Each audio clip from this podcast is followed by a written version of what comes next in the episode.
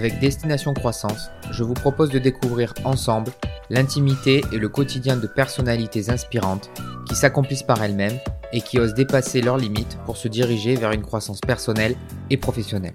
Mes invités sont des entrepreneurs, sportifs ou personnalités influentes de la société civile. Chaque rencontre nous permettra de tirer des exemples concrets et de mettre à profit des outils nous permettant d'actionner notre propre processus de croissance vers la meilleure version de nous-mêmes. Je suis Michael, financier et entrepreneur, et je suis ravi de vous accueillir sur mon podcast.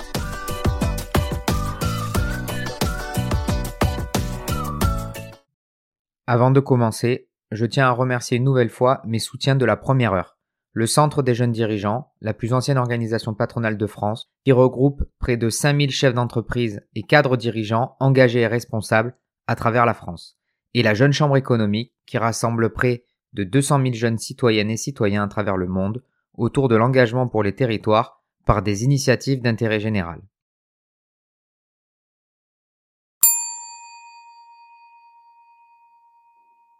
Johan, bonjour, je suis ravi de t'avoir sur le podcast Destination Croissance.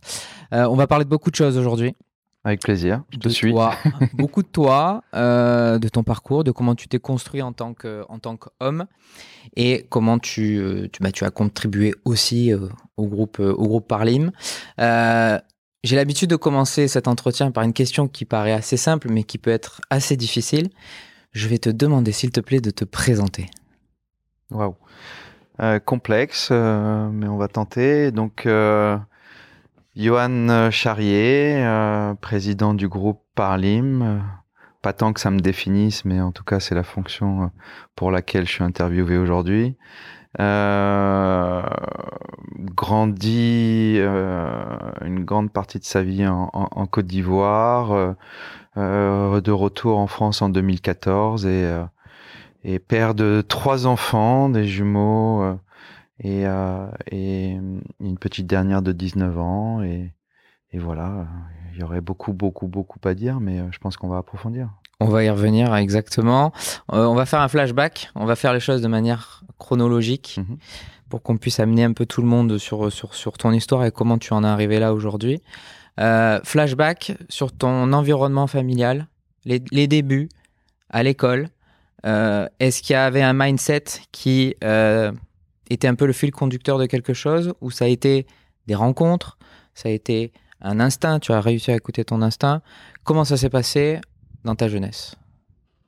Alors, euh, une enfance très très heureuse. Euh, donc j'ai un, père euh, breton catholique, une mère juive tunisienne qui se sont rencontrés pendant leurs études en France. Euh, qui sont tombés follement amoureux. Mon père d'ailleurs s'est converti au, judaïsme à l'âge de 21 ans, donc euh, euh, pas, pas chose facile à cet âge. Euh, et ensuite, euh, donc il se il quitte la France en 74 pour la Côte d'Ivoire pour pour sa coopération militaire. mon père occupe un poste dans un ministère qui est chargé de la formation professionnelle en Côte d'Ivoire. Et moi j'arrive euh, enfin je je viens sur cette belle planète euh, en, en 1975 et à l'âge de 15 jours euh, on me rapatrie en Côte d'Ivoire où je, je, je, je, passe toute mon enfance jusqu'en jusqu'en 1989 et je le disais une enfance très heureuse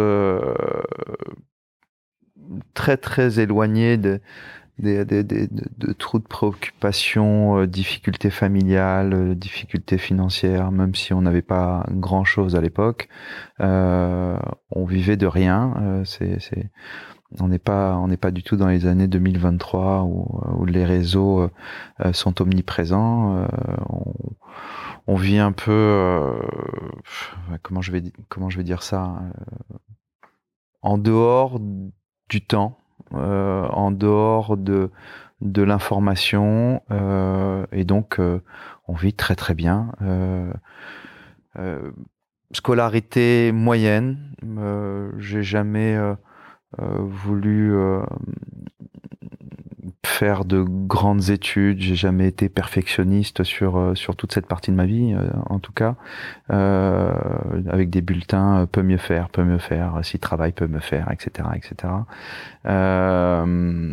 voilà, plus préoccupé par faire le, le, strict minimum pour pour continuer d'avancer. Et d'ailleurs, c'est toujours euh, aujourd'hui euh, euh, quelque chose qui me motive, travailler le moins possible pour le plus d'efficacité possible. C'est assez conforme à ce que je, voulais à l'âge de 5 ans ou 6 ans. Donc voilà, toute cette partie enfance très agréable. et puis retour retour en France douloureux et à la fois merveilleux.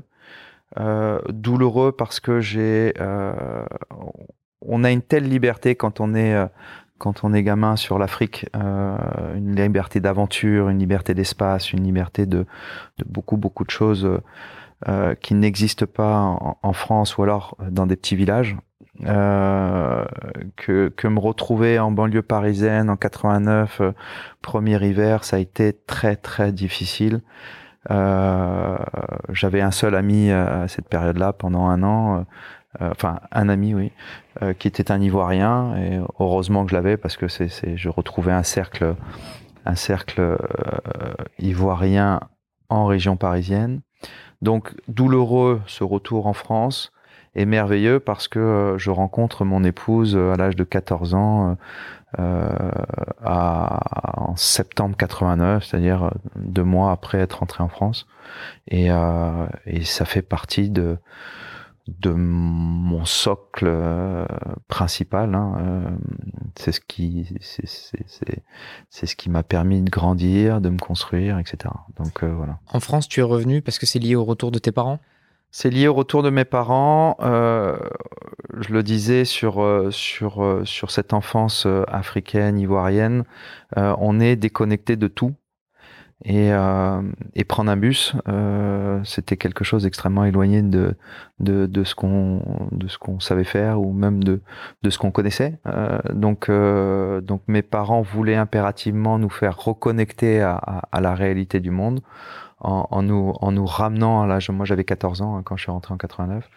Donc euh, en me ramenant à l'âge de 14 ans, j'ai euh, deux petites sœurs, euh, Nathalie qui est la plus grande des deux et qui est aussi la, directrice de toutes les fonctions support du groupe, directrice générale du groupe Paralim, et Audrey qui elle vit à Montréal, qui qui bosse chez Airbnb, qui a une carrière brillantissime à Montréal. Donc voilà. Et on rentre tous en 89 et enfin pour cette raison, pour euh, pour les enfants. Mes parents ont décidé de rentrer pour qu'on puisse reconnecter au monde réel. Avant de, de, repartir sur ton retour en France, mhm. quelle, quelle valeur tu, tu, tires de ton, de ton, de ton enfance euh, à Abidjan euh, et qui te et qui t'ont suivi, que tu suives encore aujourd'hui, un peu ton, ton leitmotiv? Compliqué de répondre à ça. L'une des valeurs importantes, c'est la valeur travail. Euh, j'ai eu la chance de grandir avec un, père, euh, euh, exceptionnel qui a, qui a beaucoup travaillé dans sa vie, mais qui a su avoir aussi du recul par rapport à sa famille, ses enfants, etc. donc valeur travail, je dirais ça. Et ce que j'en retiens aussi, c'est euh, ça, ça, peut paraître un peu euh, psychédélique, mais euh, mais énergie. L'Afrique, c'est une, une, vraie terre d'énergie et et et ça, ça, ça me porte dans dans tous mes choix euh, aujourd'hui, dans toutes mes décisions, tout le temps. Euh, je veux dire, je, on fonctionne, je fonctionne énormément au feeling. On, on en a parlé euh, à la dernière présentation au CJD. donc voilà, si je devais retenir deux choses, c'est euh, travail et énergie. Euh, et donc retour en France euh, difficile. Tu reprends donc ta scolarité là-bas en France, mhm. puis des études supérieures.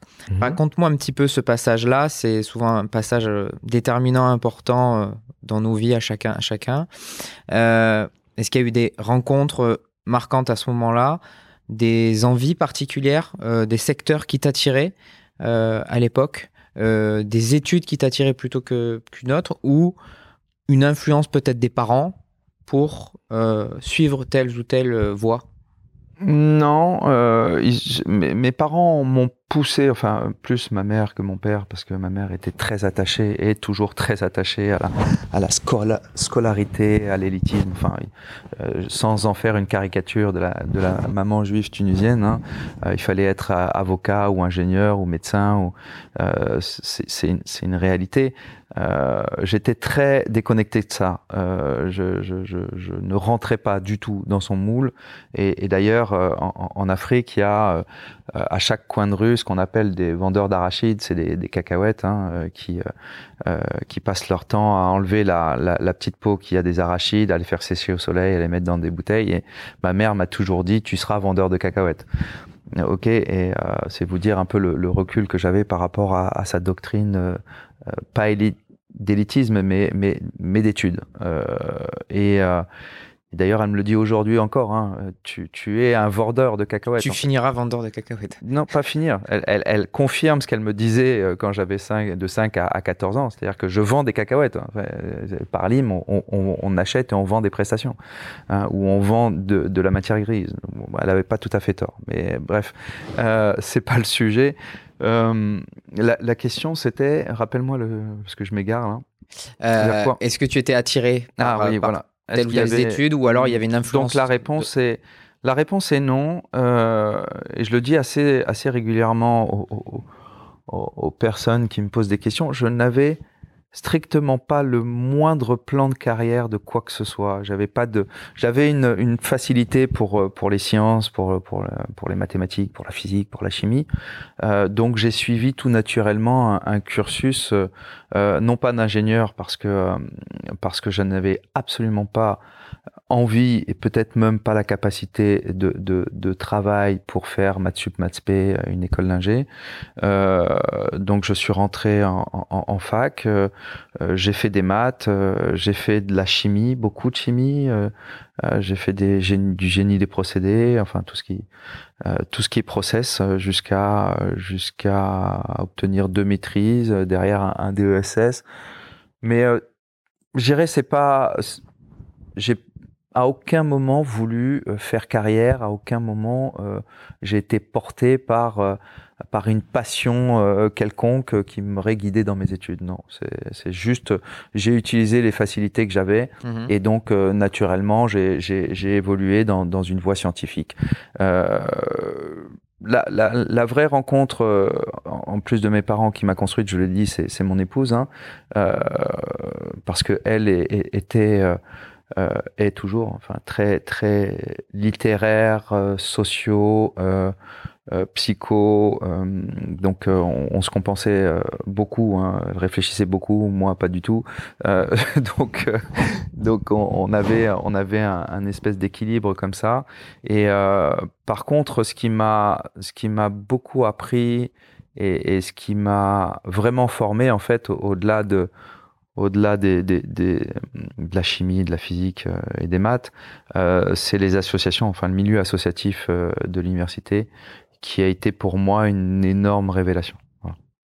Tu étais dans quelle association à l'époque je jouais, enfin je joue toujours de la guitare, mais à l'époque je jouais de la guitare et avec un, un, un, groupe de potes que j'ai toujours aujourd'hui. On a créé un groupe qui s'appelait Sans Issue, puisqu'on on était intimement convaincus d'ailleurs de, ne pas en avoir hein, d'issue euh, de ce groupe. On, le faisait vraiment pour le pour le délire.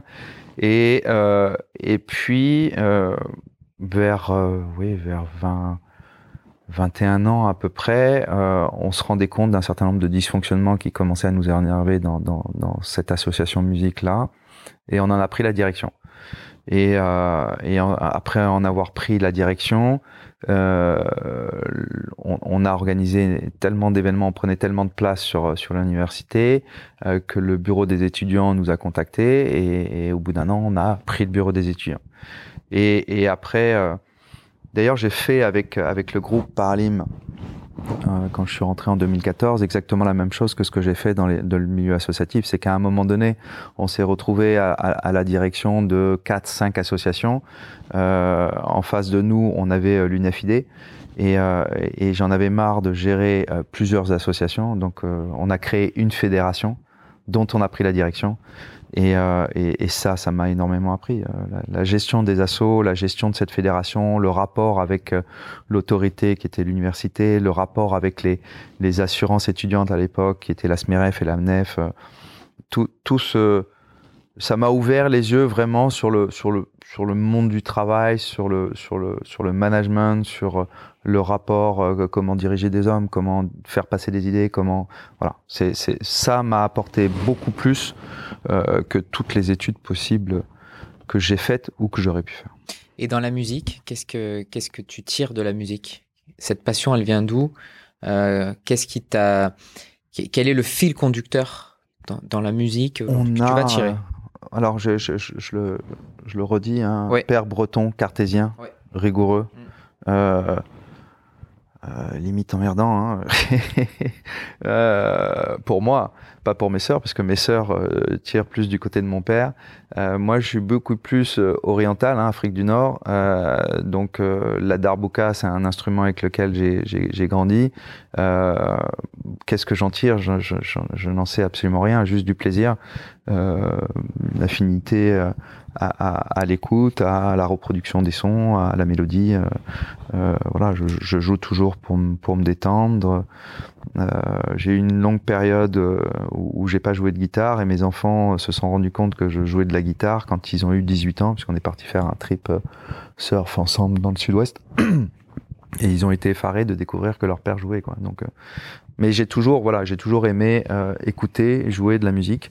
Euh, je sais pas si ça répond à ta question. Mais... Si, si, ça, ça, ça, répond et c'est une forme aussi un, peu, un petit peu, un petit peu de, de, méditation aussi pour toi, de sortir un peu de ton quotidien. Ça, ça me, ça me fait déconnecter, ouais, ouais, ouais. Pas que, hein, il n'y a pas que la musique qui me fait déconnecter, mais euh, ouais, ça, ça, permet de se concentrer sur euh, sur une seule et unique chose et, et, et évacuer le reste. Ouais. Tes premiers jobs après tes études ou pendant tes études? Plongeur, j'ai fait la plonge à, à Euro Disney. Euh, je l'ai fait une journée. Ça m'a gonflé. Je préférais euh, manger euh, dans les assiettes que de les laver. Donc euh, ça, ça m'a motivé pour euh, pour pas continuer ce, ce petit job là. Après, j'ai fait quoi euh, J'ai fait agent de sécurité sur les parkings de nuit, euh, mais je me suis vite rendu compte que j'étais pas taillé pour. Voilà, je mettais 14 blousons dans le 93 pour essayer de passer pour un mec un peu un peu solide, mais mais non, en fait trop froid. Donc j'ai arrêté aussi. Et après, je, je, je suis rentré dans le dans le milieu des euh, des, euh, des sécu étudiantes et on bossait beaucoup euh, pour la fac, euh, pour les sécu, etc. Donc euh, donc ça me permettait d'avoir une, une source de revenus intéressante et, et, et, vraiment mon vrai job étudiant, c'était prof de maths. Je, je, je veux dire, j'ai fait, j'ai fait des années, je devais être dans ma première année de maîtrise, hein, bac plus 4, enfin l'année de ma première maîtrise, parce que j'ai fait deux maîtrises euh, différentes, euh, je pouvais gagner beaucoup plus que mon père juste en donnant des cours de maths. Alors j'allais plus beaucoup en cours, hein, c'est sûr, mais par contre j'avais des revenus phénoménaux. On était enfants, donc voilà un peu mes, mes jobs. J'ai touché à tout, mes cours de maths, ce serait celui que que je retiens. Et ton ton premier vrai job après tes études, après tes diplômes, euh, le groupe Parlim. Le groupe Parlim. Ouais. Alors, on va en parler ouais. euh, parce que c'est ton papa qui l'a créé. Mm -hmm. Enfin, euh, pas que. Pas que, ouais. hein, mais en, en partie. Mm -hmm. Parle-moi un petit peu de, des débuts de Parlim et de l'implication de ton papa dans le développement du groupe au début. C'est quoi? C'est une association de personnes? Combien de personnes? Alors, trois personnes. le groupe Parlim n'avait pas du tout pour objectif initial de devenir ce qu'il est aujourd'hui. Hein. C'était euh, ces trois, trois personnes, Bernard Charrier, Dominique Legrand et Jean-Pierre Debouze, qui ont fait une partie de leur, euh, de leur carrière ensemble en Côte d'Ivoire, euh, dans le cadre de la formation professionnelle, et dont deux de ces trois personnes, donc euh, Dominique Legrand et Bernard Charrier, étaient euh, binômes au CESTI, qui est une école d'ingénieurs des matériaux. Euh, donc, euh, donc Bernard, qui est arrivé en 74 en Côte d'Ivoire pour sa coopération, euh, au bout d'un an ou deux ans, je sais plus exactement, a appelé Dominique Legrand, son binôme, pour dire viens m'aider, il y a du boulot. Dominique est arrivé en Côte d'Ivoire et, ensuite Dominique a appelé Jean-Pierre Debousse et voilà. Et comme ils sont rentrés à des dates différentes en France pour des contraintes familiales différentes, Jean-Pierre Debousse le premier à Lyon, Dominique Legrand le deuxième à, à Marseille et le troisième Bernard Charrier à Paris, en région parisienne. Euh, ils ont chacun créé un, bureau d'études. Euh, et, euh, et, au bout de quelques temps, ils se, pour des raisons fiscales, ils ont créé une holding qui s'appelle Parlim, donc Paris, Lyon, Marseille. Et c'est pour ça qu'il y a un Y dans le mot Parlim. Euh, c'était pas super creusé ah, hein, en termes de marketing. Euh, c'était pas, c'était pas très poussé, mais mais l'objectif n'était pas de faire un groupe. Hein, c'était de consolider un résultat et, et de, de, de, gérer une, une, problématique fiscale qui ne pouvait pas gérer avec des bureaux d'études séparés. Voilà. Donc tu parles du bureau d'études sur quelles activités spécifiques? Toutes les activités tertiaires. Euh, Jean-Pierre Debousse appelle, euh, amène la compétence, euh, pétrolière, un raffinage, euh, gros changement de réglementation avec l'IT 89 hein, en, en, 89 et, Jean-Pierre Debouze était spécialisé dans ce secteur-là donc il appelle la compétence oil and gas au, groupe Parlim et au début ce sont des bureaux d'études généralistes hein, toutes disciplines confondues mais mais généralistes en termes de domaine il n'y a pas de, de spécificité particulière et, et après euh, donc Dominique Laurent gérait le, sud, Jean-Pierre Debousse euh, l'est, enfin Lyon, la région lyonnaise, et, euh, et, Bernard Charrier Paris, mais beaucoup plus international. on est rentré en 89 et, et il, il, est tombé amoureux, enfin mes parents sont tombés amoureux aussi de ce continent, hein, puisqu'ils y ont passé quand même une quinzaine d'années, et, et il a toujours voulu retravailler en Afrique.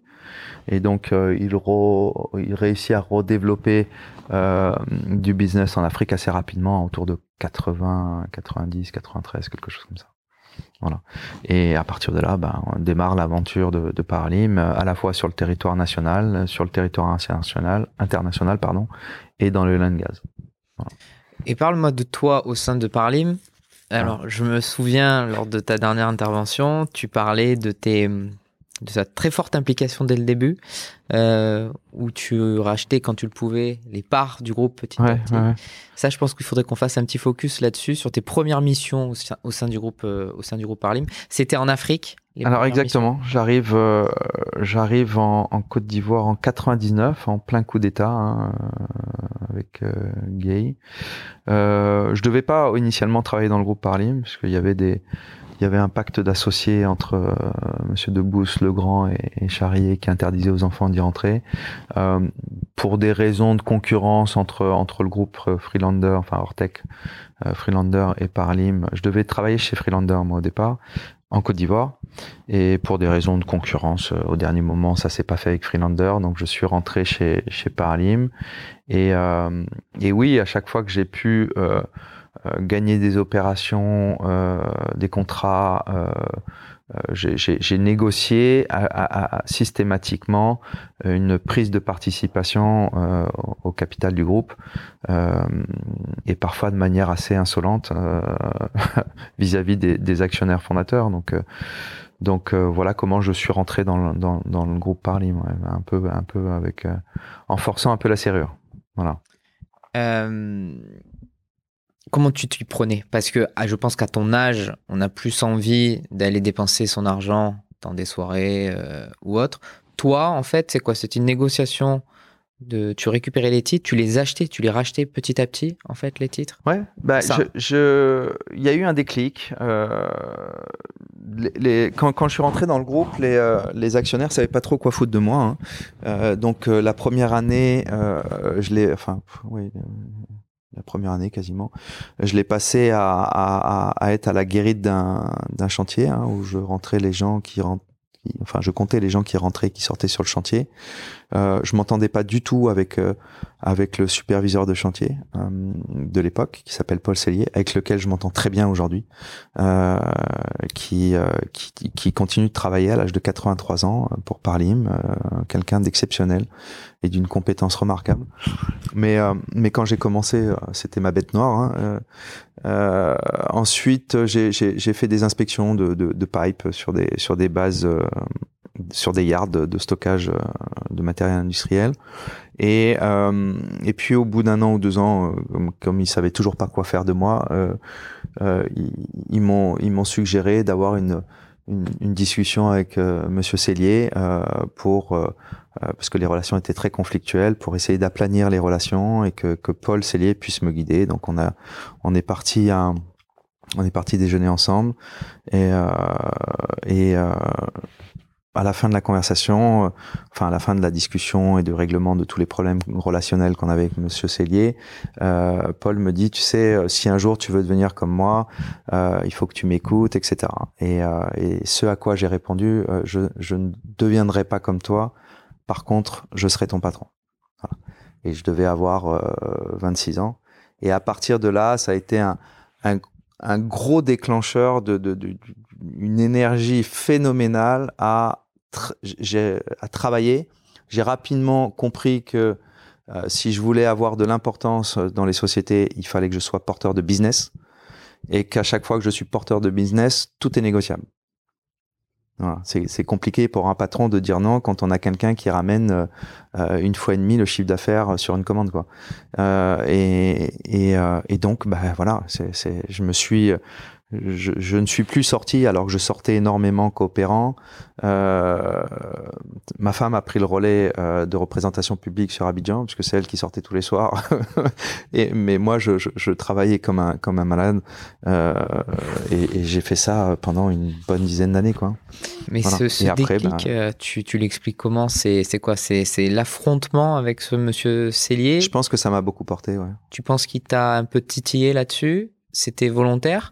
Ou euh, j'ai jamais cherché à être plus que quelqu'un, sauf avec lui. Donc il t'inspirait quand même beaucoup?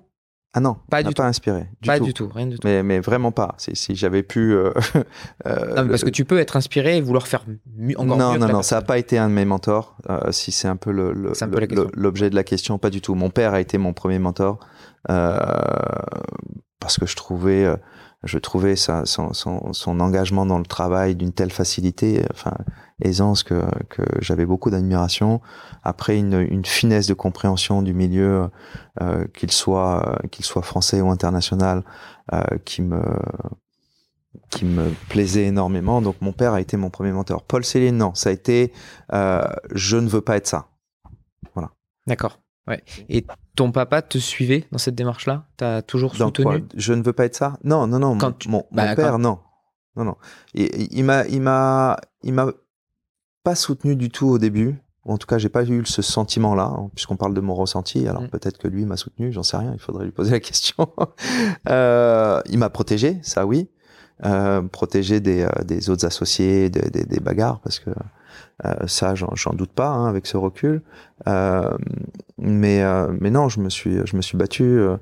je me suis battu. Il m'a il, il, m'a soutenu une fois parce que j'ai dû démissionner. Euh, je sais pas une bonne vingtaine de fois en quatre ans au début de ma carrière euh, parce qu'à chaque fois qu'il y avait un nom euh, bah, je démissionne je me casse etc et, je fais et, et, je fais ailleurs. Euh, Jusqu'au jour où il m'a expliqué que, euh, tu sais, Yohan, t'as as une femme, t'as des enfants, et quand tu démissionnes, bah t'as pas de chômage, quoi. Hein. Et euh, voilà, là, là, ça a été un déclic. J'ai arrêté de poser ma démission euh, tous les quatre matins, euh, et, et, je suis rentré dans une négociation plutôt qu'un bras de fer permanent. Quoi. Voilà. Bon, au moins, tes, tes démissions étaient refusées à chaque fois. Oui. Ouais, voilà. Ouais, Donc c'est ce qui te sauvait. Voilà. Euh, c'est ce qui te sauvait. Ouais. Premier mentor, mon père. Ton papa et dans le groupe. Euh, Excuse-moi, je, je, je, je t'en prie, je t'en prie. Euh, dans le groupe, tu, donc tu n'as pas souffert de ce lien de parenté au sein du groupe. Est-ce que d'autres associés avaient leurs enfants aussi au sein du groupe? Non. Comme toi, c'était, vous étiez. Euh, c'était... À, à, aucun moment j'ai dit que j'avais pas souffert de ça. Hein.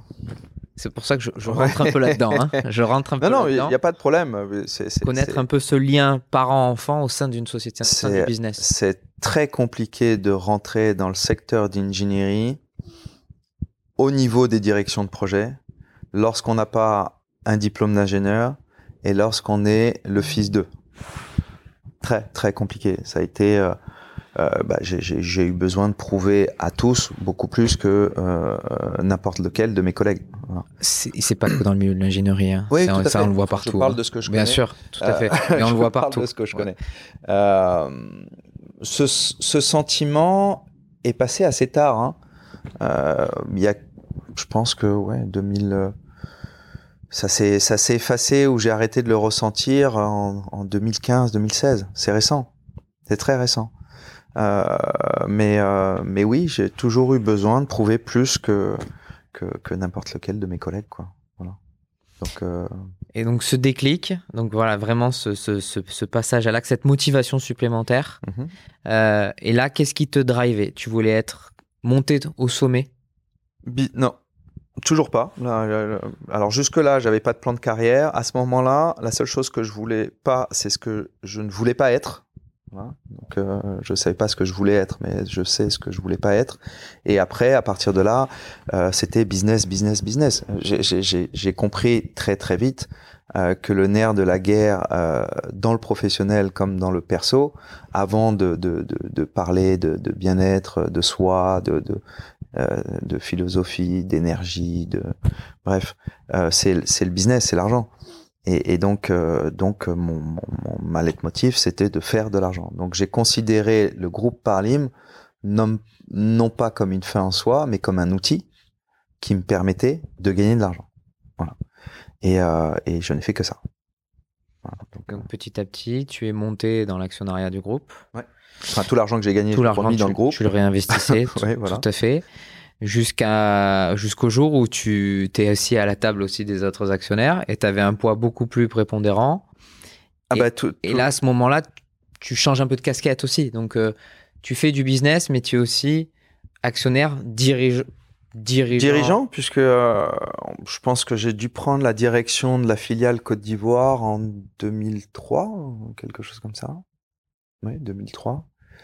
Euh, et, et dès que je rentre actionnaire, euh, je- on s'assoit une fois par an en assemblée générale, euh, qui était une, une AG assez formelle, sauf que je la transforme moi en, en, en- bordel, euh, enfin en nettoyage du bordel. Quoi. Ch- ch- Chaque année, euh, je représente ou j'apporte un poids de plus en plus important à ma présence dans le groupe. Et donc, euh, je, je pose la question aux associés qui sont là, parce qu'au départ ils étaient trois, après on était une dizaine. Euh, Qu'est-ce que vous avez fait cette année, quoi? Et, euh, et puis, bah, celui qui était le maillon faible, euh, je- je- je- j'osais dire en, en assemblée générale, bah, t'as plus rien à faire avec nous. Hmm. Et ainsi de suite. Euh, donc, euh, c'est certain que si je m'avais, à mon âge aujourd'hui maintenant, en tant que président de Paralim, actionnaire majoritaire de Paralim, si j'avais un petit jeune comme ça dans, dans, mon actionnariat, je suis pas certain que je le prendrais aussi bien que, que, que, les, que ceux qui ont créé le groupe. Ça, c'est sûr. Alors peut-être qu'en ça, ils m'ont protégé, effectivement, ou, ou en tout cas coaché, je, je, je sais pas le dire, je sais pas répondre à leur place.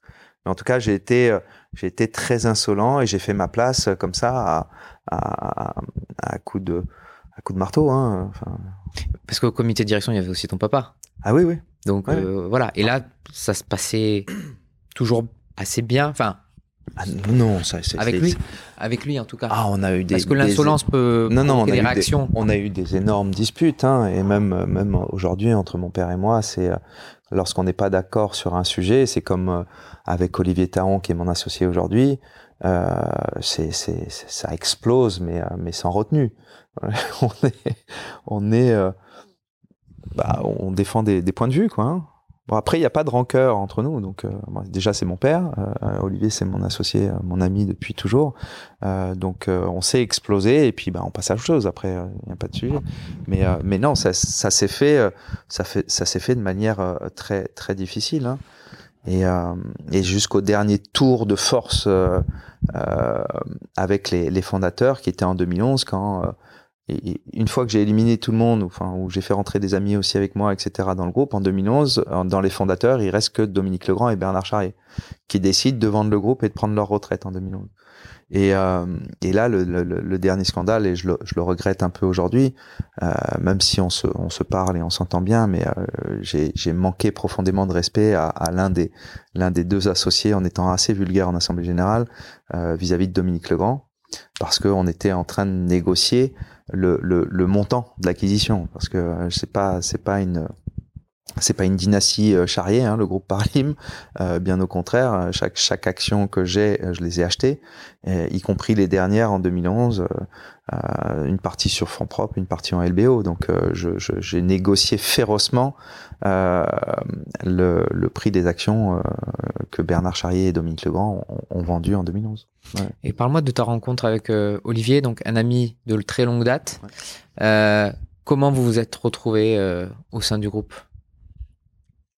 Euh, alors par un tierce partie encore, avec un, ami avec qui est toujours un ami aujourd'hui, euh, avec lequel je m'entendais bien. Euh, comment j'ai rencontré Olivier? D'abord en, me foutant de lui commercialement.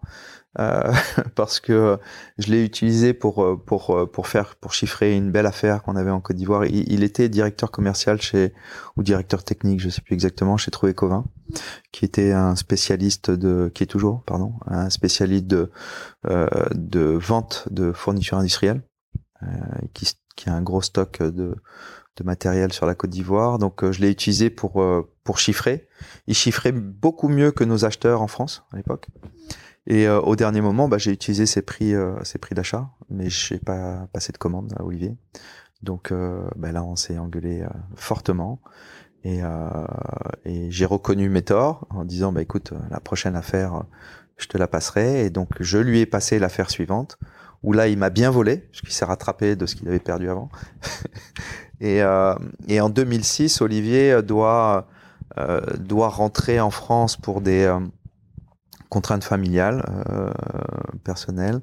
Et, euh, et donc à ce moment-là, je lui dis, bah, écoute, on s'entend bien dans les affaires. Euh, euh, nous, on commençait à avoir de plus en plus de, de, de, de commandes de matériel industriel.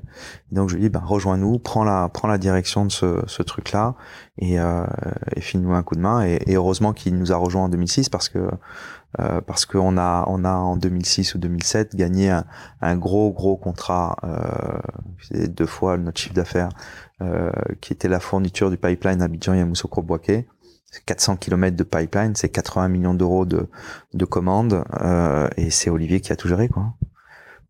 Et puis bah de là est né euh, enfin voilà comment est né notre notre partenariat. Lui aussi euh, rachat des titres oui, oui, bien propre, sûr. LBO au même moment. Au même moment. Au même moment. Ouais. D'autres euh, associés vous ont rejoint aussi euh, Christophe Arzano À ce moment-là, non. J'ai fait rentrer ma, euh, ma sœur. Oui, c'est ça. C'est une question que je voulais te poser.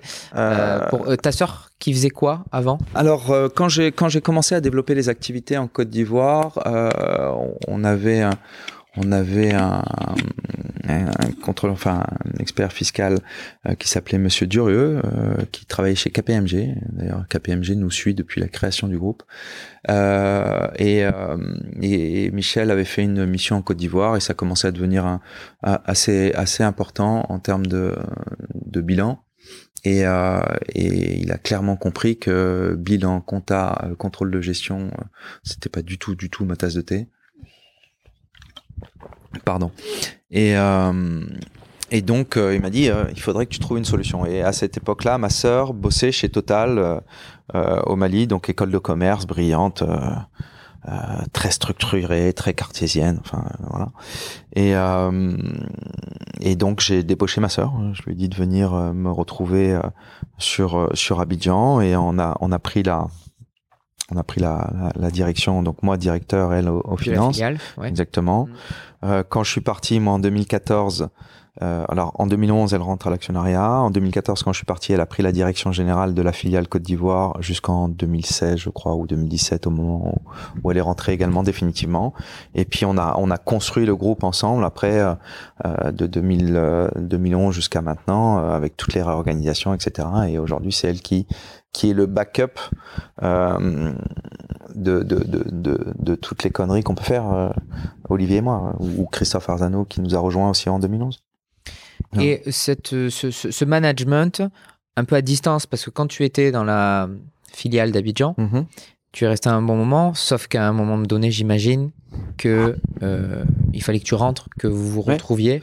Alors j'ai euh, été menacé même. Tu as été menacé Explique-moi un petit peu cette, cette euh, période. Donc on prend la, on prend la l'actionnariat majoritaire avec Olivier en 2011, donc c'est le, le point de bascule entre les, les, les fondateurs et la nouvelle génération. Euh, et, euh, et, donc de 2011 à 2014, euh, moi je suis en Côte d'Ivoire. Euh, bon, il y a un changement de régime aussi en Côte d'Ivoire entre entre Laurent Gbagbo et, et Alassane Ouattara. pour ceux qui connaissent un peu, se souviendront que c'était une période un peu difficile. Et donc j'ai voulu rester moi en Côte d'Ivoire pour euh, pour euh, assurer la pérennité, la continuité de nos nos activités sur euh, sur ce pays. Et, et en 2014, Olivier m'appelle en disant bon bah t'es bien gentil, t'es président, t'es associé majoritaire, mais le, le, le groupe prend de l'ampleur ici et j'en ai marre d'être seul. en gros. donc tu fais tes valises et tu rentres ça tombait plutôt pas mal euh, parce que euh, parce pour plusieurs raisons. Déjà un, mes enfants commençaient à avoir le même âge que moi quand je suis rentré en France, donc euh, euh la reproduction du schéma familial, les faire rentrer, les faire reconnecter à, la réalité de la vie. Donc ça c'était bien. deuxième, c'est que j'étais quand même sacrément fatigué psychologiquement parce que mine de rien en 90 de 99 à 2011 en famille, on a on a connu euh, deux trois coups d'État, euh, chasse au blanc, etc., euh, etc. Et on a j'ai toujours voulu rester dans, dans, dans ce pays que je considère comme le mien, hein, la Côte d'Ivoire.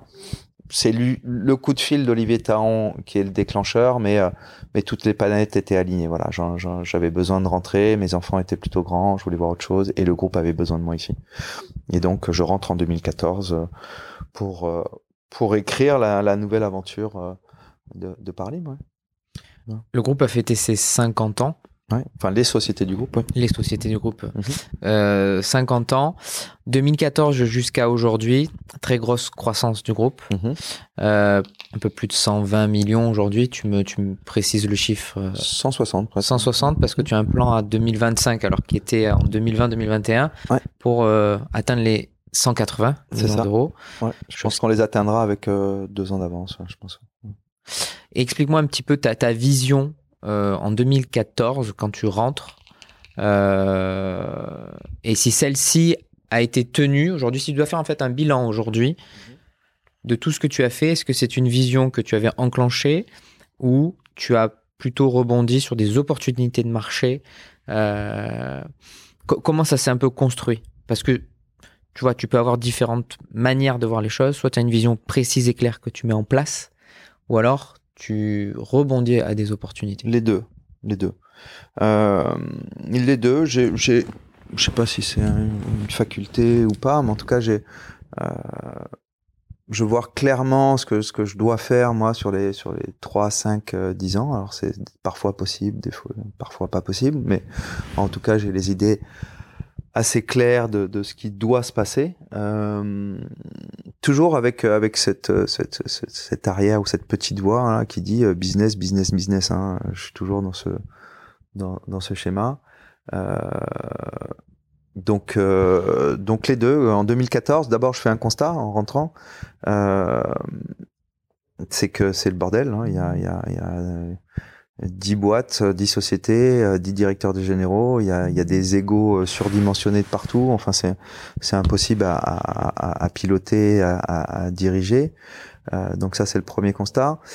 Euh, l'amorce, enfin il y a, une date clé encore sur laquelle il faut que je revienne, mais pas en, en termes de détention capitalistique, mais en termes de, de business ou de vision. Euh, c'est en 2011, parce qu'en 2011 on fait quand même rentrer Christophe Arzano, qui nous avait approché courant 2010 quand les deux fondateurs étaient étaient vendeurs, qui nous avait approché avec Eric Champ à l'époque pour pour racheter, ouais, exactement, mm. ancien rugbyman, équipe de France, champion du monde, mm. voilà, qui est un resto à, Porquerolles. Un mec, un mec admirable. Euh, bon, euh, rien à dire sur Eric de plus, euh, sinon je finirai par dire des conneries. Euh, mais euh, ils, ils, ils, ils, veulent nous racheter en 2010 et, et, et je réponds en 2011, bah non, je veux pas vendre, venez nous rejoindre. Quoi. Et, et, là, Eric, lui, se cherche un peu. Donc c'est Christophe qui enclenche le pas tout de suite en disant moi ça m'intéresse. Donc euh, Christophe prend la direction de la France en 2011 et, euh, et Eric le rejoindra un an ou deux ans après euh, en, en, direction et en détention capitalistique. Mais ça, euh, c'est cette cette idée qu'on a eue en 2010 avec que j'ai partagé avec Olivier, c'est ce qui nous a ouvert euh, le nucléaire, et c'est ce qui nous a euh, apporté le, le, process de l'assistance technique. Mm. Okay ce qui fait qu'aujourd'hui le groupe est extrêmement équilibré entre entre deux offres, euh, l'une forfaitaire, hein, engagement de de résultats, et l'autre euh, assistance technique qui est un, engagement de moyens. Donc euh, donc la vision, elle commence en 2011. Après, en 2014, donc je fais ce constat euh, catastrophique en disant, écoutez, moi, je veux bien euh, diriger ce, ce joyeux bordel, mais euh, mais il va falloir qu'on réorganise. Et, et qu'est-ce que tu mets en place là à ce moment-là? J'appelle un cabinet. J'appelle un cabinet euh, euh extérieur euh, qui euh, qui va venir faire un audit complet organisationnel. Euh, donc on lance une consultation, on retient un cabinet, on déroule six mois d'audit, euh, tout service confondu, et derrière on pond une organisation. Donc voilà. Et de, de, ce cabinet, on conserve toujours de très bonnes relations, et surtout on a à la fin de cette de cet audit proposé à proposé à, à l'un des auditeurs qui s'était occupé de la partie financière de rejoindre le groupe Parlim. Hein, C'est Aurélien Aurélien aujourd'hui, qui est le patron du contrôle de gestion.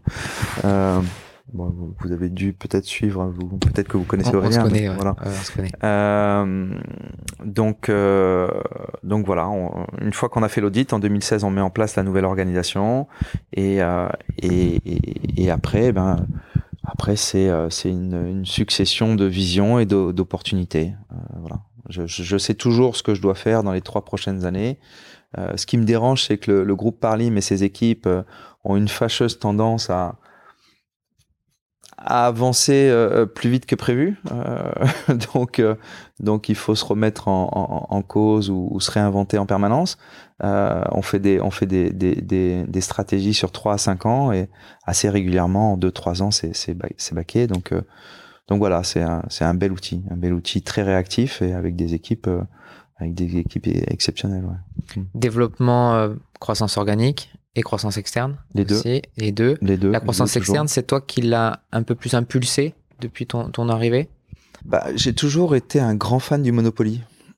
Donc, mais c'est vrai, en plus, c'est pas, des, pas des conneries. C'est toujours, si je devais retenir un jeu de société de mon enfance, ce serait celui-là. Euh, C'était des guerres euh, phénoménales à la maison. Euh, mais j'ai toujours adoré acheter, acquérir de manière intelligente, hein, bien sûr. C'est pas acheter pour posséder, loin de là.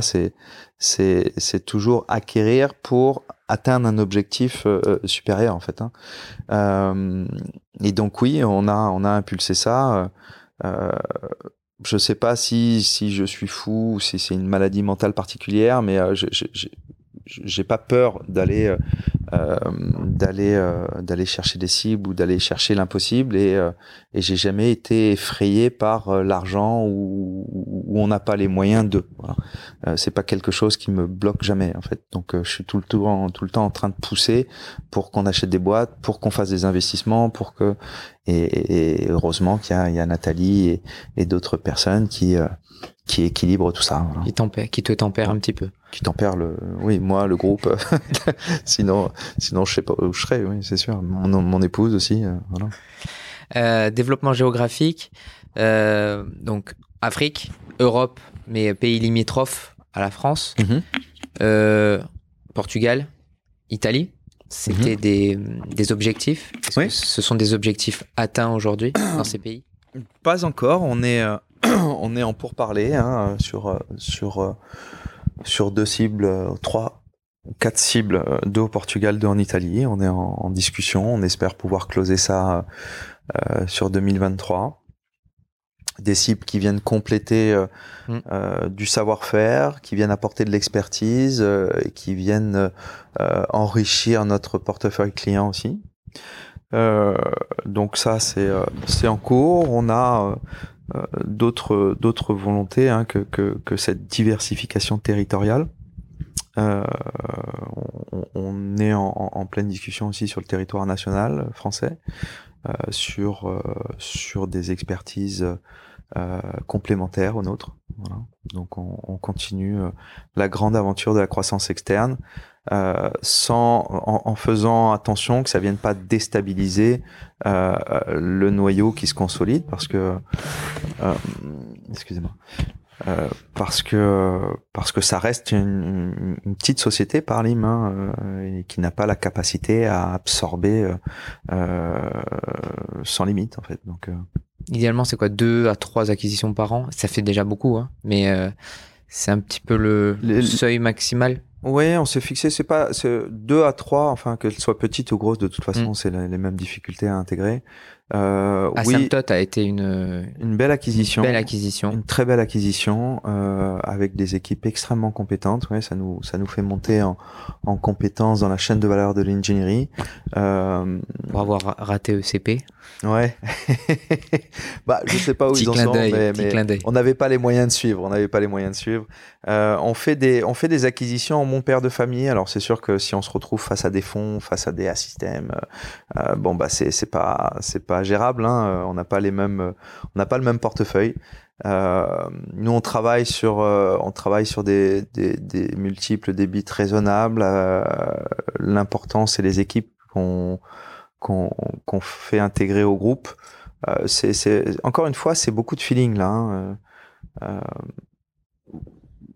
on, est une société très particulière par l'IM qui, qui fonctionnant beaucoup sur l'affect et le relationnel et, euh, et, et, on saurait pas aujourd'hui intégrer ou, ou, aller chercher des boîtes euh, que sur du bilanciel et des multiples débits quoi c'est pas on sait pas faire voilà c'est pas notre ADN euh, et, et, quand bien même ça le serait on, on serait très mauvais voilà donc euh, on cherche des on cherche des boîtes à taille humaine euh, et quand je dis taille humaine, c'est pas c'est pas le montant du chiffre d'affaires en conso, c'est euh, c'est c'est le relationnel avec ses dirigeants, avec les actionnaires restants, les actionnaires sortants, les équipes en place, l'équipe people existant dans la boîte. Voilà. Il y a beaucoup de Oui, c'est une fine connaissance du, tissu, on va dire. Beaucoup d'affect parce que l'aspect humain qui est très important parce que euh, parce qu'en dehors d'avoir une, une, une, boîte euh, au CAC 40 et, euh, et ou, ou, une start-up qui, qui, qui, a une valeur purement digitale, bah, bah nos, nos, boîtes elles se font sur les hommes quoi. Hein. Et, et si on veut développer, ben c'est les femmes et les hommes qui vont porter après nous ces développements. Donc voilà, on peut pas tout faire. Hein. Moi, je, la dernière, la, la dernière euh, grosse réunion ou en tout cas grosse remise en question du groupe euh, du groupe Parlim, c'était euh, c'était il y a quoi? Il y a on l'a présenté il y a un peu moins d'un an maintenant, c'était l'été dernier, mais elle a été initiée par un, gros séminaire euh, de, de, toutes les personnes qui portent le développement du groupe euh, à Barcelone, qui a eu lieu il y a un an et demi. et avant ça, par une, une crise de nerfs que j'ai que j'ai piqué moi il y a deux ans en disant messieurs euh, ça suffit. Je peux pas être, euh, je peux pas être celui qui pond les idées, euh, qui suggère des développements, qui écrit une vision et, et, qui porte en, plus tout le monde, quoi. Donc j'ai dit, je fais plus rien. Voilà. Et donc là, bah, il y a, y a plein de, il y a plein de monde qui certainement qui attendait ça en disant bah, ok euh, le PDG a besoin qu'on on prenne le relais on prend le relais. Et là il s'est créé une superbe énergie. Et, euh, et voilà il y a aujourd'hui une centaine de personnes dans le groupe qui fait à peu près 1000 1200 personnes. On a 10% de, de, de la masse salariale qui, qui porte le groupe vraiment. Et ça c'est c'est au top. Donc quand, quand on achète des, des, boîtes et qu'on intègre des boîtes et qu'on crée du partenariat avec des boîtes, ben on, on cherche des hommes qui vont porter le, le, le, le développement de cette nouvelle configuration, c'est-à-dire la, la, boîte dans laquelle ils étaient et qu'ils ont vendu au groupe Parlim, en prenant en compte les compétences et l'outil Parlim, et on en fait quoi? Voilà. Ton positionnement aujourd'hui au sein du groupe, c'est quoi tes missions? Parce que c'est important ce que tu viens de dire juste avant. Les missions? C'est je Euh, suis pas là pour tout faire. Euh, Baby foot, golf, euh, méditation, guitare, en- guitare. enceinte euh, de pétanque. musique, ouais. Voilà. Ouais. Mm. Euh, mes missions, elles sont, elles sont multiples. Elles sont multiples. Il y a, on me reproche assez souvent de d'être d'être intrusif ou L'homme à tout faire. ouais C'est ça? Pas, non, pas l'homme à tout faire parce que je fais pas tout, mais euh, j'aime bien être au courant de tout. Hmm. Donc euh, je rentre dans tous les périmètres. Alors je peux je peux piloter de manière macro euh, des stratégies, des, des acquisitions, des relations, euh, euh, des relations euh, business à l'échelle groupe.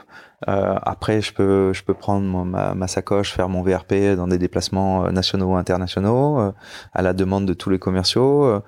Euh, ensuite euh, je peux descendre dans les euh, au niveau des directions de, de projets en bas pour pour aller piloter ou aider à piloter ou aider à décider sur des fournisseurs ou des Toujours à la demande des équipes. voilà, C'est ça? je, je me mets à la totale disposition de toutes mes équipes en fait elles ont la capacité ou la, la possibilité où je les pousse à me solliciter dès qu'il y a un besoin tout le temps tout le temps alors euh, ils sont ils sont pas tous à oser hein, euh, parce que euh, parce que les gens ont peur de passer la porte du bureau et qui est là euh. donc je descends assez régulièrement dans tous les étages ou dans les dans les filiales mais euh, mais sinon je suis à la disponibilité de tout le monde donc euh, ma journée type euh, Il y en a pas. la meilleure de mes journées, c'est celle où, je me réveille très tôt, où je fais du sport, où je vais faire un tennis, où je vais golfer. Où, Et après, tu enregistres un podcast et- comme aujourd'hui. Où, j'enregistre Voilà. un podcast et, et je rentre chez moi, euh, euh, voir mes enfants euh, si- s'ils sont là en vacances et, passer un bon moment. Bah, la meilleure de mes journées, c'est la journée où je travaille pas. euh, voilà. Mais, mais sinon, euh, sinon, euh, je suis à la disposition de tout le monde. En Parce fait. qu'avant que tu piques ta, ta crise, Ouais. euh, c'est quoi? C'est qu'en fait, les personnes n'osaient pas venir te voir ou tu ne leur laissais pas de liberté? Ah, j'ai toujours laissé euh, de la liberté. Ben, je- je- Et, et c'est quoi qui est parce que tu, tu, tu es arrivé à un goulot d'étranglement, toi, de ton côté ou- Non, il y avait un système pyramidal de mis en place. On a, on a eu, on, on a réorganisé les choses en, en 2014. En 2016, on a mis en place ces nouvelles organisations. On est en 2023, donc je pense que le- mon malaise était autour de 2018-2019, quelque chose comme ça. Euh, on a, on a réorganisé tout, mais euh, il- restait euh, par service des chapes de plomb à n'en plus finir, quoi. Il y avait des, des patrons qui euh, étouffaient les choses et, et, et ça, et même encore aujourd'hui un peu. Euh, ça, ça dérange fortement quand je dis à quelqu'un euh, de, de tel périmètre d'aller en transverse sur d'autres périmètres, échanger de l'information, euh, prendre le lead sur un client là, prendre le lead sur une affaire. C'est des choses qui sont dérangeantes dans, dans, dans, dans, dans leur façon de fonctionner à mes collaborateurs, ça les, ça les gêne. Euh, parce que euh, parce qu'ils s'attachent à un poste, parce qu'ils s'attachent à une position, parce que et, et tout ça, euh, tout ça, je m'en contrefous en fait. J'ai- j'ai- sur ma porte de de bureau en, en, en Côte d'Ivoire, il y avait une il y avait une pancarte euh, à laquelle il était marqué euh, "Leave your ego at the door". Euh, c'est pas euh, le titre, le poste, etc. Euh, m'importe peu. C'est c'est ok. Qu'est-ce que tu apportes au groupe? C'est quoi c'est quoi que tu apportes à l'outil? Comment tu utilises l'outil? Et, et où est-ce qu'on va ensemble quoi? Et donc je je casse ça en permanence. euh, Voilà. Donc ça prend du temps, mais Tu, tu parlais tout à l'heure, on revient un peu sur l'aspect business, tu parlais de un peu diversification métier. Mhm. Le groupe est très tourné vers le oil and gas, enfin historiquement. historiquement. ouais. Aujourd'hui, tend à s'en détacher un petit peu, Mhm. de par aussi les évolutions que l'on connaît. Euh, Un peu beaucoup même. un petit peu beaucoup. Mhm. Comment, comment ça s'est euh, euh, mis en place, tout ça? Comment il fallait faire vite à un moment donné pour se détacher de ce, de ce, de ce patrimoine, on va dire, historique, euh, même s'il y a encore beaucoup de choses à faire sur le oil and gas. Comment, Il y en aura toujours. hein. toi, de manière stratégique, tu as pris les choses en main avec tes équipes pour dire maintenant comment on s'y prend? Comment on s'y prend à ce moment-là? Alors euh, déjà, euh, bon, je, je, je peux, je vais pas paraître ou sembler être à contre-courant, mais je vais, euh, enfin ou pas dans l'air du temps en tout cas, mais je, je, je vais pas contre le fossile moi. Pas, je, suis pas radical. Euh, en plus, euh, ayant un- un- une affection très particulière pour l'Afrique, euh, mon discours sur euh, sur euh, l'Occident serait de dire effectivement euh, sortons du fossile, euh, allons vers des énergies propres, mais évitons l'absurdité du tout électrique parce que c'est c'est c'est une connerie monumentale et d'ailleurs on en entend beaucoup plus parler aujourd'hui que, que quand ça a été initié, en espérant que ça ça crée pas de scandale ce que je dis, mais mais mais peu importe, c'est c'est ma conviction. Hein, le bilan carbone d'une d'une voiture électrique me semble être plus important qu'une voiture thermique, mais on ne fait que déporter les pollutions, donc euh, la pollution, pardon. Donc euh, voilà, je suis pas, je suis pas un terroriste du du du, du, contrôle fossile. Euh, je défends le développement oil and gas de l'Afrique. Euh, parce que c'est le plus petit pollueur au monde, parce qu'ils sont pas au même niveau euh, de, de, développement euh, d'infrastructures, d'éducation, de santé, et j'en passe, que, que l'Europe, et, et, donc ils doivent trouver les, les, les, moyens financiers de construire ce développement-là. Et l'oil and gas fait partie de leurs ressources, donc donc je défends ça corps et âme. maintenant, le, le, le le virage énergétique ou en tout cas le, la, la, la, conscience du changement climatique, et, euh, on a grandi avec, hein, euh, nous. Euh, alors, euh, les générations d'aujourd'hui naissent dans cet environnement-là. nous, on l'a vu évoluer. nos parents, c'est des 68 arts. Euh, donc euh, la génération dorée qui ont, qui ont bousillé euh, la planète et, et, nous on est passé de, de, de, de, la première télé en noir et blanc au, au CD, au DVD, au Blu-ray, au digital, au chat GPT-3 aujourd'hui. tout ça c'est des, des évolutions technologiques que je suis et, et, et pareil pour le changement climatique. Nicolas Hulot, euh, c'est un bercé euh, malgré toutes les polémiques hein, dans lesquelles je rentrerai pas et auxquelles je n'adhère pas. Euh, enfin, les comportements de Monsieur Hulot, pas les polémiques. Euh, le, le, le, le, commandant Cousteau, enfin, c'est des, des choses qui nous ont été communiquées depuis qu'on est né. Et donc, je suis extrêmement sensible à ça. Et donc, dans, dans le cadre de, de Parlim, j'ai toujours initié euh, des, des, des projets à, caractère euh, green ou environnementaux.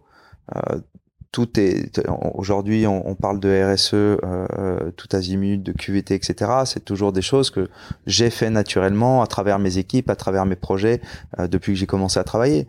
Donc voilà les virages les virages transition énergétique se font chez nous sans, sans aucune précipitation. On a commencé je vous l'ai dit avec avec le nucléaire euh, qui est une énergie non fossile, certes polluante, mais non fossile, euh, en 2011. Euh, donc, donc on a vu ce, ce, ce, ce, vent tourner depuis depuis très longtemps. Et c'est pas le vent tourner, c'est juste une, une conscience collective, humaine avec un grand H, qu'on est tous sur le même petit caillou et que bah, on a quand même intérêt à, en prendre soin, quoi. Bien sûr. Et puis il y a le, le, grand carénage, le plan grand carénage qui a été initié Ouais, mais j'étais même pas au courant, j'étais en Afrique.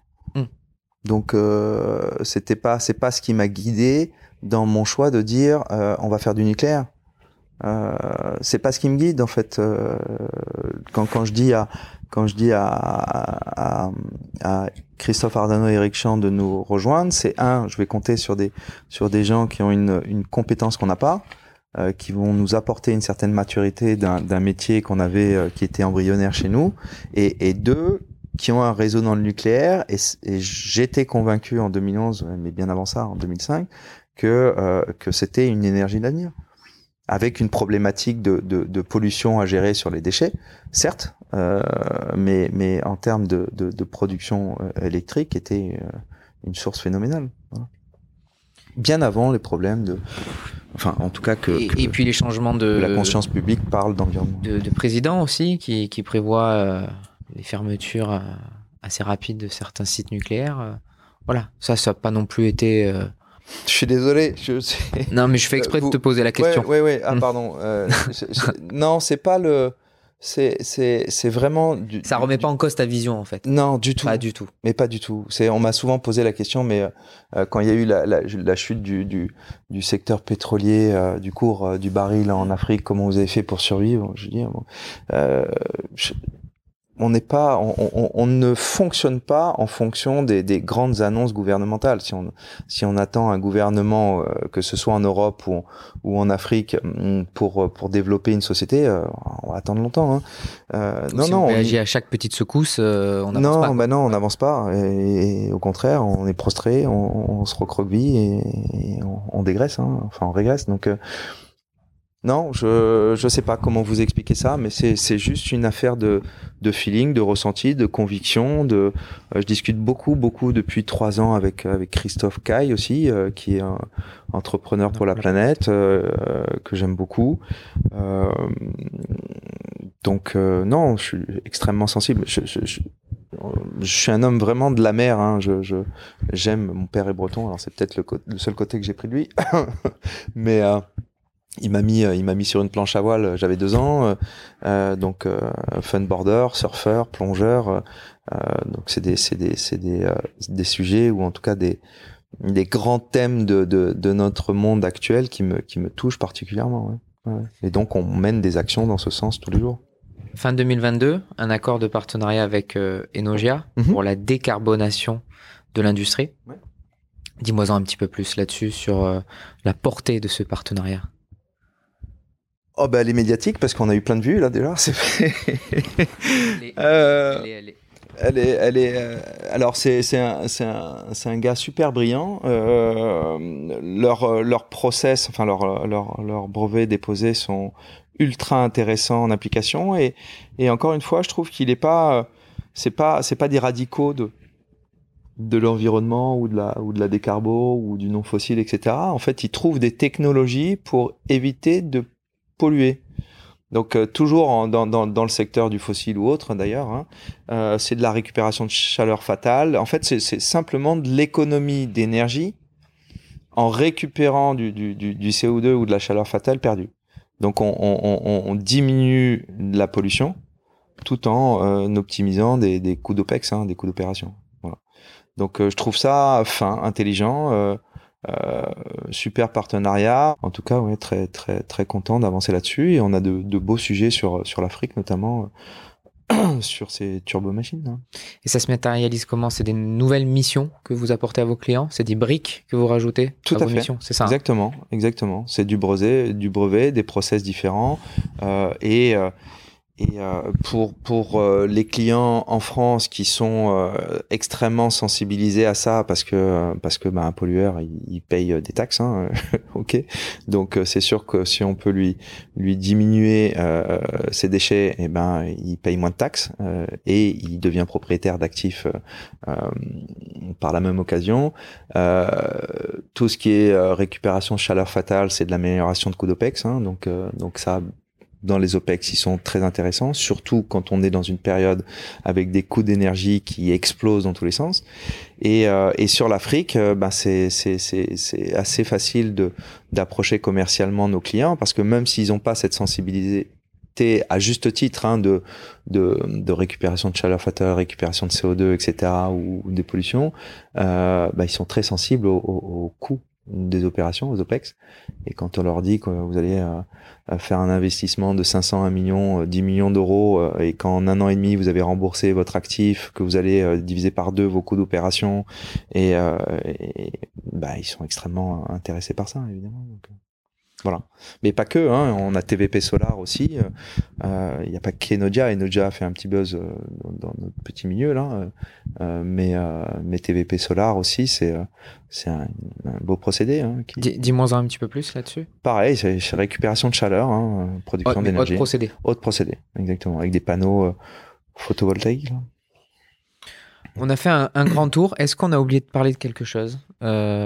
Je sais pas, tu as une idée derrière la tête Pas du tout. Là, c'était une question ouverte. Ouverte Est-ce qu'il y a quelque chose que tu souhaiterais mettre en avant sur, euh, sur Parlim? J'ai d'autres petites questions que je vais te poser. Ouais, euh, mais par rapport au fil conducteur, la chronologie, est-ce qu'il y a quelque chose à mettre en avant? Euh, sur le groupe Non, grosse, grosse. vraiment, enfin, en tout cas, moi, je le vis. Alors, je, suis mal placé pour en parler parce que je suis le président, mais je le vis comme une, une super aventure humaine avec avec avec des réussites, avec des échecs, avec euh, de la joie, de la douleur, des larmes, de, un peu tous les tous les sentiments que j'espère tout le monde pourra vivre une fois dans sa vie. Euh, pour avoir discuté avec quelques collègues qui arrivent à me parler franchement, euh, ils le vivent aussi euh, comme moi. Il y en a qui, qui souffrent, euh, enfin qui, qui, le vivent différemment. Mais l'idée générale que je veux faire passer à, à ceux qui sont dans le groupe et, ceux qui ont envie de nous rejoindre, c'est c'est que c'est un outil en fait. C'est un outil et et comme tout, un outil, euh, bah, on en fait ce qu'on a envie d'en faire. Hein. Euh, c'est pas une fin en soi, c'est pas la finalité. L'objectif, c'est pas de, de faire en sorte que Parlim fasse 1, 2, 3, 10 milliards de, d'euros ou, que, ou que les actionnaires euh, se gavent et deviennent obèses. Hein. C'est pas le. Surtout que c'est un ouais. sujet d'actualité. Ouais, c'est pas le. Bah, on, vous savez, on distribue 30%, je crois. Euh, des résultats dans le. Mais c'est important de le dire maintenant. Dans les, euh, dans, dans les, temps qui courent. Le dividende, mm. le reste est affecté au réinvestissement, à la formation, euh, au développement du groupe. Donc, on n'a jamais été gourmand. Il y a même un paquet d'années où on se paye pas. Quand il y a eu toute la période de Covid, pendant un an, les, les, actionnaires majoritaires, Christophe, Nathalie, Olivier et moi, on s'est pas payé. donc, bon, c'est pas, c'est pas la, l'argent a été un moyen euh, de, de, de, pour moi de rentrer au capital du groupe. Euh, maintenant que j'y suis, on, réinvestit énormément sur le, sur le groupe, on achète des sociétés, je vous dis, on investit dans la formation. Moi, ce que j'aimerais, c'est que tous les collaborateurs euh, puissent euh, s'approprier ce, ce, cet outil et puis en faire ce qu'ils ont envie d'en faire. Quoi. Parce que vraiment, hein, n'importe qui peut rentrer dans mon bureau et me dire j'ai tel projet, est-ce que Paralim peut me soutenir? Et on le fait, on le fait. J'ai pas de pas de souci. Là, on, est en plein développement sur le Maroc, sur un centre de production middle cost avec des, des, très belles compétences marocaines. Euh, bon, bah, l'idée vient de euh, d'un de nos collaborateurs, Pierre Réton, qui, qui maintenant travaille pour un, autre groupe, mais mais on est parti de là avec avec ses collègues au Maroc et on, on développe les idées. Il, il y a, il y a il y a pléthore d'exemples dans Parlim. Donc, euh, j'invite tous ceux, voilà, tous les collaborateurs existants ou futurs du groupe Parlim à, à, franchir la porte de mon bureau ou de leur patron pour dire j'ai une idée, je voudrais la mener, comment on peut travailler ensemble. C'est un outil. Voilà, c'est pas une chasse gardée absolue de l'actionnariat majoritaire. C'est un outil. Euh, Aujourd'hui, je suis là. Demain, j'y serai certainement plus. Donc, euh, comment on le fait grossir? Comment on, on l'aiguise, si je puis dire, et euh, pour pour bah, au final euh, obtenir euh, individuellement euh, tout ce qu'on cherche dans la vie. Quoi. Voilà. Et dans, dans l'actionnariat, si je dis pas de bêtises, dans l'actionnariat, il y a une partie aussi, peut-être 10%, euh, -hmm. qui sont portés par les managers. Il y a des managers qui ah sont oui, incentivés, c'est ça hein il, y a, il y a des managers, des key people. Euh, Donc on, peut appeler ça quoi Actionnariat salarié, un petit peu? C'est le terme un peu approprié au sein du groupe? Je sais pas parce que c'est tellement, enfin, euh, il y a, y a, des profils tellement différents là-dedans. Il y, a, y, a, y, a, y, a, il y a des gens qui sont actionnaires qui sont pas managers donc euh, euh, c'est à un moment donné des gens qui en qui en émettent l'envie euh, des gens qui sont porteurs sur qui on sait s'appuyer sur sur 5 10 15 20 ans et mais pas forcément pas forcément des les, les cadors de leur périmètre quoi voilà c'est il y a de tout il y a de tout dans cet actionnariat. Euh, il est minoritaire, certes, parce que bah, dire, une détention capitale, elle est à 100% et, qu'on veut pas rentrer dans des dans des systèmes de de de, de, de détention alambiquée. Donc euh, donc voilà. On est très vieux jeu sur sur les systèmes capitalistiques chez nous. je sais qu'Aurélien que vous connaissez nous propose euh, tout un tas de choses qu'on refuse systématiquement. On est à 100, on est à 100 donc, euh, Ça fonctionne bien pour le moment. Donc pas jusque là tout, tout va chambouler. bien. Après on mmh. verra euh, comment comment évolue le groupe, comment évolue son capital. Euh, on est on est fermé à rien mais on veut que on, on, veut que cet outil dure et puisse être utilisé par par toutes les futures générations quoi. Voilà. Euh, Johan, est-ce qu'il y a un sujet qui te fait taper du poing sur la table en particulier Alors, il y en a peut-être plusieurs, mais. Il y en a plein. Ouais, mais un qui. Peut-être que tu retrouves euh, fréquemment. Euh... Ouais, c'est la, la, Alors, le mensonge, ça, c'est. Euh, je veux dire, le mensonge, la trahison, euh, la politique de l'autruche, tout ça, c'est des choses qui sont euh, qui sont inacceptables chez moi euh, dans, dans, dans, dans, toutes mes équipes. Ça, ça m'agace. On fait tous des erreurs, moi le premier. Hein. Euh, par contre, si on n'est pas capable de les dire, de communiquer, de le reconnaître, bah là, ça passe pas quoi. J'ai beaucoup de mal avec ça et je peux devenir assez, assez, assez, comment je vais dire le mot, pas violent, mais dur. Mmh. Ouais, dur. Euh, donc voilà, ça, ça me fait taper du poing sur la table. Ouais. Après, il y a plein d'autres sujets. Hein. Euh, une commande qui tombe Ou un pas. combat que tu mènes depuis plusieurs années, euh, hors peut-être hors boulot, hein, hors business, ou un, un combat que, qui, qui t'anime. Non, Je sais pas si un combat anime, mais en tout Moi- cas, Ouais, je reviens sur, je, re- je reviens sur les collaborateurs. Ouais. Je reviens sur, euh, sur euh, casser les barrières. Euh, J'ai passé les cinq dernières années à m'entendre dire par des, par des gens brillants, oui, mais je peux pas vous parler à vous parce que euh, vous êtes mon N plus 4. Et ben, je, je dis, si, si moi j'avais fonctionné comme ça en disant je respecte ma hiérarchie alors que j'estime que c'est un sujet extrêmement sensible et que ma hiérarchie n'est pas à l'écoute de ce que je lui dis, si j'avais fonctionné comme ça, j'aurais jamais pris ni l'actionnariat ni la présidence du groupe. Donc à un moment donné, euh, ok, il y a un respect euh, de la hiérarchie à avoir, il y a un respect de ses aînés à avoir, parce que je suis né là-dedans et je, je tiens à ces valeurs-là. Euh, mais à un moment donné, euh, si on est porteur d'une idée, qu'on a des convictions, ben on, on va à l'essentiel, quoi. Et l'essentiel, c'est le comité exécutif du groupe, c'est le comité stratégique du groupe, et, et c'est les associés majoritaires. Et on porte son projet, euh, et c'est pas un manque de respect de sa hiérarchie euh, de- d'aller porter un projet au niveau de la direction générale. Et, et, et ça, ça fait grandir le groupe. Et il y en a plein des jeunes aujourd'hui euh, qui ont des projets. Alors, euh, je dis pas qu'on va dire oui à, à, tout parce qu'il y a, y a des choses qui sont un peu euh, bancales en termes de, de, de BP de rentabilité, mais euh, mais on aiguille, on, on, on conseille, on développe, on, on fait avec eux, on soutient financièrement ou pas. En tout cas, on accompagne quoi. Donc euh, vraiment, ce serait euh, mon combat, ce serait de faire en sorte que tous les salariés du groupe Parlim, les collaborateurs du groupe Parlim, puissent comprendre que Parlim, bah, c'est un outil et que c'est à eux de l'utiliser, euh, à eux d'en faire ce qu'ils veulent quoi. comment tu progresses au quotidien? En discutant avec toi? Je suis en discutant avec toi? Euh, Sur, sur les aspects pro, perso, enfin dans la vie hein, en général. ah, euh, pff, euh, je- je- ma femme, souvent, et mes gamins me mettent des claques tous les jours, ouais, même s'ils le font pas exprès. Euh, après, des collègues euh, qui me mettent en défaut sur des positions, des convictions que je peux avoir, euh, tout, mon environnement extérieur.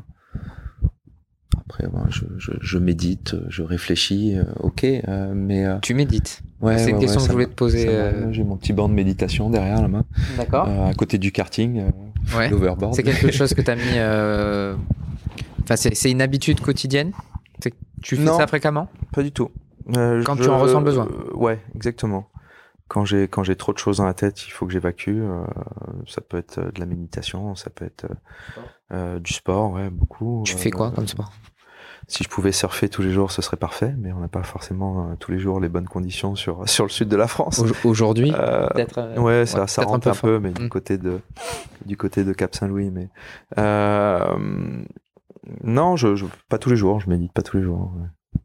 Je sais plus quelle était la question, mais Euh, la méditation, si tu l'as pratiquée, bon, Ouais. donc oui, ouais, ouais, ouais. parce que c'est quelque chose qu'on retrouve euh, chez un bon nombre de dirigeants aujourd'hui. Mhm. Le sport, euh, qui permet d'avoir un équilibre, hein, ça. Est-ce que tu lis et est-ce que tu as un, un livre à me conseiller? Alors ça va, ça va peut-être surprendre les, les- les différents auditeurs de ton podcast, mais mais je me suis mis à lire euh, il y a euh, cet été, au mois de juillet. Jusque là, je n'ai pas lu un seul bouquin en dehors du Petit Prince et du Vieil Homme et la Mer. Euh, Que tu relisais du coup ou que tu... Non, non, que j'ai lu une fois euh, étant jeune. Euh, je, je ne trouvais strictement aucun intérêt à la lecture euh, parce que j'arrivais pas, en, attaquant un bouquin, à débrancher mon cerveau. Et euh, quand je fais une activité, j'aime vraiment poser euh, mon cerveau euh, à l'entrée d'une salle de cinéma, sur mon canapé, euh, euh, sur la plage quand je vais surfer, euh, et, et- j'ai besoin d'évacuer. Et je ne trouvais pas ça dans la lecture du tout. Et je sais pas, il y a eu un déclic cet été. euh, j'ai commencé à piquer un bouquin de ma femme euh, qui était Gonel, c'est ça, euh, sur sur une analogie entre entre la voiture électrique et la période Covid. Donc euh, assez, un bouquin assez assez intéressant. Et euh, ça m'a plu. J'ai j'ai continué euh, toujours avec le même auteur. Et puis euh, là, je me suis j'ai démarré les classiques par euh, le Comte de Monte Cristo. Voilà que ma sœur m'a filé en disant tiens, on va enfin pouvoir parler de bouquins. Euh, donc, mais c'est- c'est vrai. Enfin, je suis pas en train d'inventer quoi que ce soit. J'ai jamais lu Voilà, euh, au grand désespoir de ma sœur, euh, de mon épouse et de tout un tas de mes collègues qui, qui, qui sont des, des, des, des fanats de lecture euh, et de littérature, euh, c'était pas mon cas. Et puis à chaque fois qu'on me disait mais pourquoi tu lis pas, j'ai dit bah je m'avale 40 contrats euh, de 400 pages tous les jours, C'est de la vous me faites chier, euh, Mm. c'est- j'ai pas envie de lire en fait. Voilà. Donc là, maintenant que j'ai un, un, un légal, euh, un service, euh, un service juridique dans la boîte et que je ne lis plus les contrats, bah, je me suis mis à lire depuis cet été. Voilà. Donc euh, vous dire quel est mon bouquin, bah non, désolé, je je sais pas en dire plus que ce que je viens de dire. Une citation, une phrase qui t'a. Que la force soit avec toi. C'est ta phrase de ouais. fin. Je suis un grand fan des Star Wars, donc Ouais. ouais, que la force soit avec vous. Qu'est-ce que tu en tires? Je t'embête avec mes questions, mais qu'est-ce que, pourquoi Star Wars et qu'est-ce qu'elle t'inspire cette phrase? Euh, j'ai Qu'est-ce qu'elle m'inspire? Euh, Bah tout en fait. Euh, elle rassemble, elle rassemble les athées, et les croyants. Elle rassemble euh, les genrés, et les non genrés. Elle rassemble les héros et et, et le côté obscur. C'est un, un, un, un vrai beau mélange de, de, de nos vies aujourd'hui, ouais. Avec avec euh, sous-jacent cette énergie permanente partout. Donc euh, je veux dire, on, peut on peut être croyant et je je je, je vais pas je vais pas euh, rentrer dans ce dans ce sujet-là, mais même le plus profond des athées ne peut pas rogner que dans dans dans un, dans une plante il y a de l'énergie. Ah, dans un corps humain il y a de l'énergie, dans le sol il y a de l'énergie, dans l'eau il y a de l'énergie. Et c'est un peu l'objet aujourd'hui. L'énergie c'est un problème pour tout le monde, donc euh, ça me va bien que la force soit avec vous, quoi. Voilà. Merci, Johan. Je vous en prie. Si vous en êtes là, c'est que vous avez écouté cet épisode jusqu'au bout. Merci de le partager et de faire découvrir le podcast Destination Croissance à votre entourage et de mettre une note 5 étoiles ainsi qu'un commentaire sympa sur les réseaux et plateformes. Si vous souhaitez me faire partager vos impressions ou remarques, n'hésitez pas à m'écrire sur Michael, M-I-C-H-A-E-L, at destination-du-6 croissance.fr. Merci pour votre soutien. L'aventure continue. À très bientôt.